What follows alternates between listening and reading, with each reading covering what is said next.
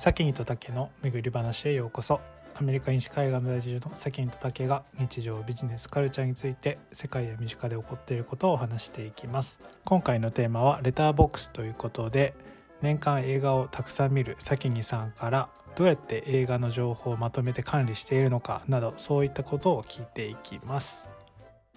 では今日は、えーと、今日のトピックとしては、はい、レターボックスというところで、うん、まあ、レターボックスっていうあのアプリがまあ、サービスがあるんですけど、まあ、それをちょっとね、トピックとして話題に挙げながら、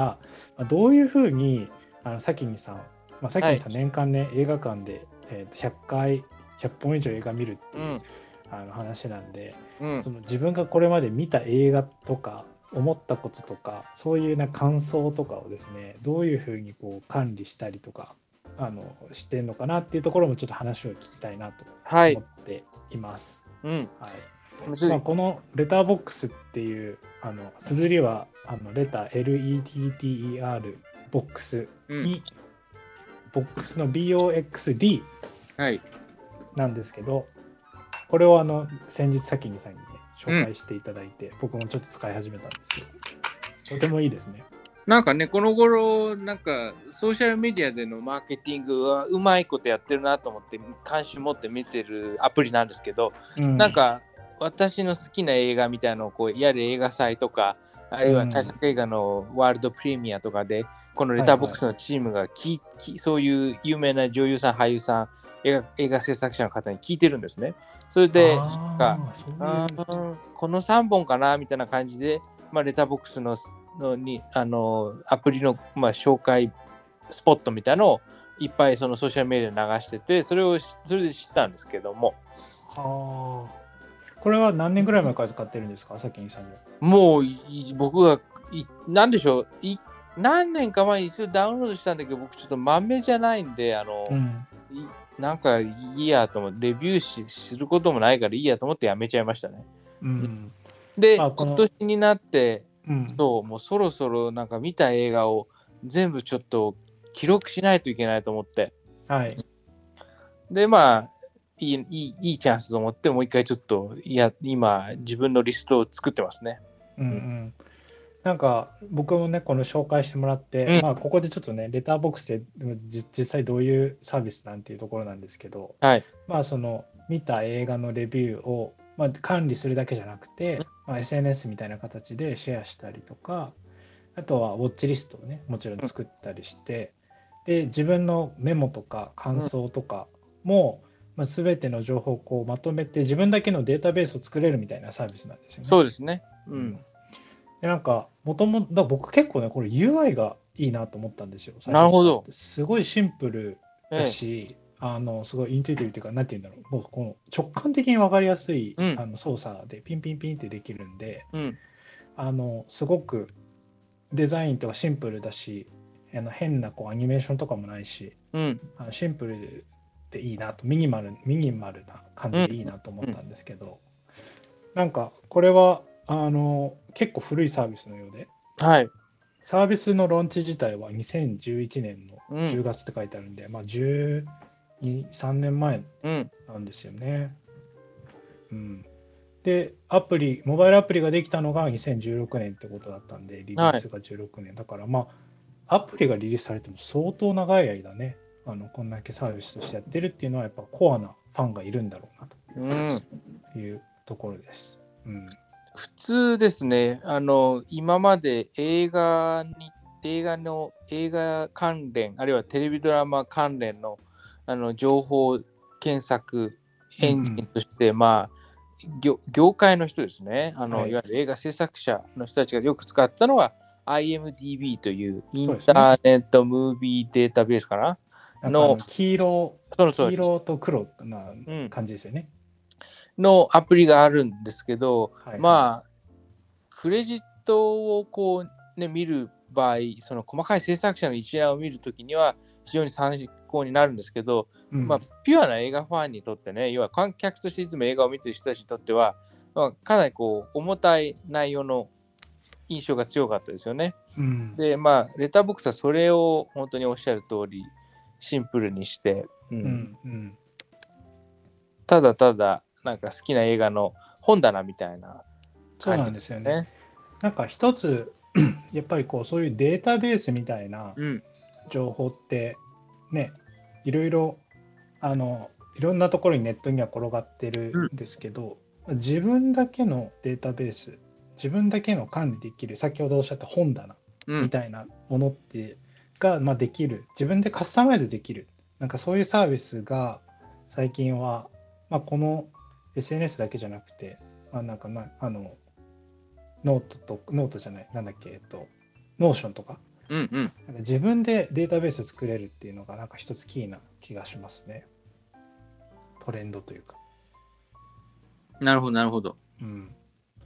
まあ、そこは、でちもうこのあの Letterboxd のユーザー10 million 世界にいるってことなんで、はい。はい。まあなんか いいアプリですね。この、まあこういうね、これまで映画歴っていうとどれぐらいになるかわかんないんですけど、さきみさんの。僕、だから3歳で初めて映画館で映画見てるんで、うんうん、30年ですね。そのね、まあ、うん、あのもちろんその物心がついて、うん、自分の意思で自分で映画見に行くっていう時になってからって、どういうふうに記録してたんですか？いや、それがだから全然記憶してないの。だから、家族にも怒られるんですよ。そのそのノート取っといた方がよかったんじゃないの？みたいに今更言われるんですけど。うん、じゃあ本当にこういうアプリだったりを持ってからってことなんですね。もう、ね、いい機会だなと思って。はい。うん、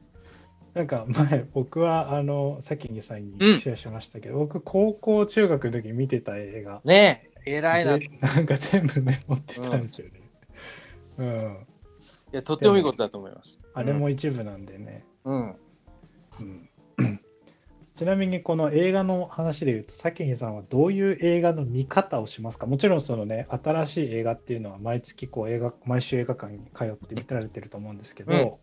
その中でも例えばなんかこう、新しいのしか見ないようだったりとか、一度見たものはもう二度と見ないようなのかとか、いろいろあるじゃないですか。いやもうそれは映画によりますよね。だから、もう何回でも見たい。みたいな、うんうん、でそれはねそそういう映画に限っては実はそのなんでしょうねこうメディアをあのいわゆる方法を問わないですねもう別に携帯の小さい画面でも楽しいし、うん、あのうちにはプロジェクターがあるんですけどそこで、うん、まあ、家でなんかなんか別のことしながらも流しても見てたいっていう映画作品もありますし、うん、うんやっぱりこれは映画館で相当な音質とかががあの画画角とかで見ないと意味がないなと思う作品もありますね。だからなるほどね。なんでしょうね。で、で僕はあの、あと、ジャンルも結構問わないんですよ。もう別にホラーでもアクションでも恋愛ものでも、えー、歴ものでも何でも見る方なので、なんか本当にね、一概に、その、じゃジャンルとか方法にあんまり固執しない映画ファンですね。それがね、すごいなと思って、うん、僕は結構ジャンルで選んじゃうので、はい、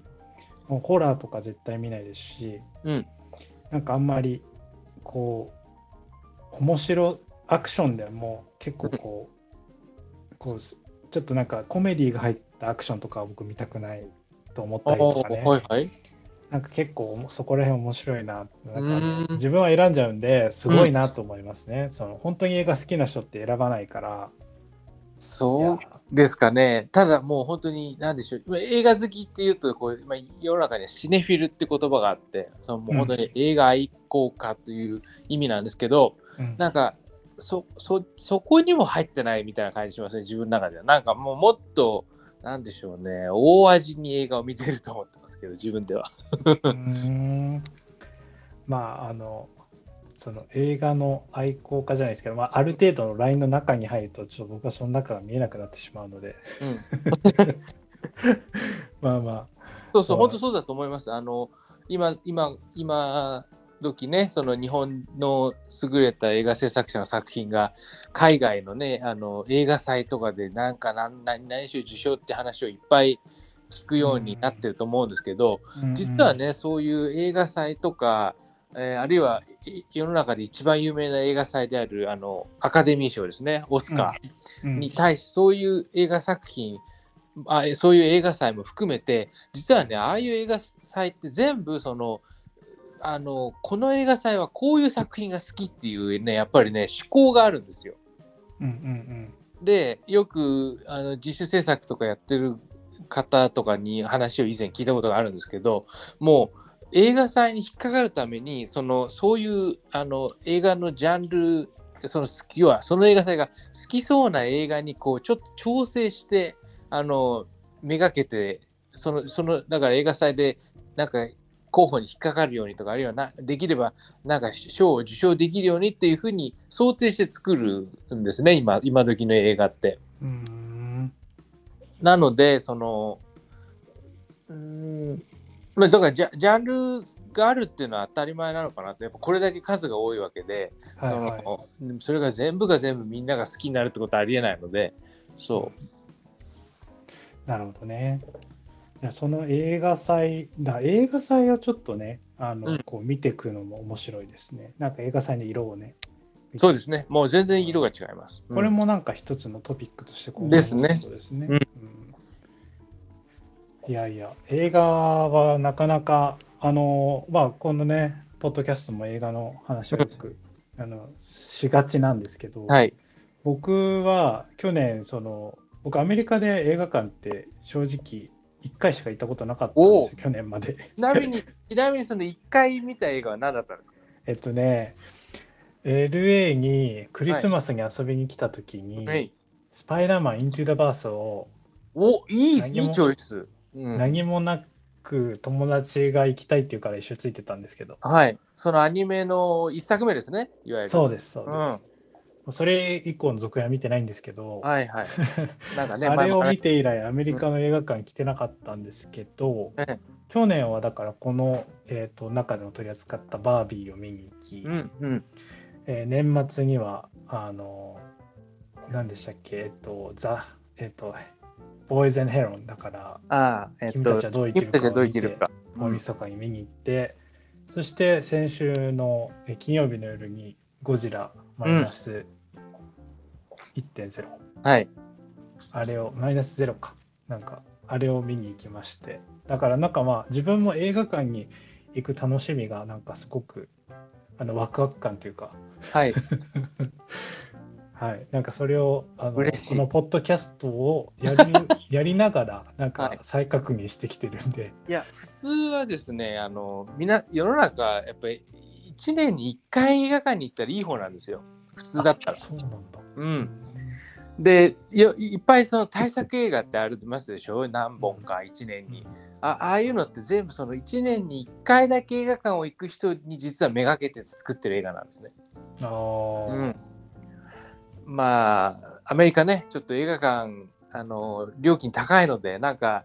武さんの僕はなんか悪影響を及ぼしてるような今気持ちがしてますけど。然全然全然全然。まあちょっとこれはねまた話したいですけどね別の、はなんか映画館のけ体験とかっていうのもね、うんうん。また一つトピックに僕も結構ね。今回いろいろ感じてるんで、うん。そういうのも話したいですね。はい。うん。まあ、 only in theater とかっていう予告編をよく最近見るから、あそうですね。もこれはだからネットフリックスとかそういうオンラインのストリーミングサービスが出てきたからそういう言葉が出てくるんだとかね、そうですねおっしゃる通りですね。面白いなと思いまして、久しぶりに行った映画館でいろいろ学びがあるので、またそれもちょっと話したいですね。はい、はいぜひぜひ。はい、ということで今日は、まあ、あのレターボックスってアプリを紹介しながら、まあ、どういうあの映画の見方をするかとかどういう映画の、ね、自分の履歴を管理するかとか、まあ、そんなことについて話したんですけど、まあ、レターボックスのあのリンクとかあの記事とかはまた、えっとショーノートの方に貼っておきたいと思いますので興味ある方は見てダウンロードしてみてください。じゃあ、えっと本日は、えーこれで終わりたいと思います。ありがとうございましたあ。りがとうございました。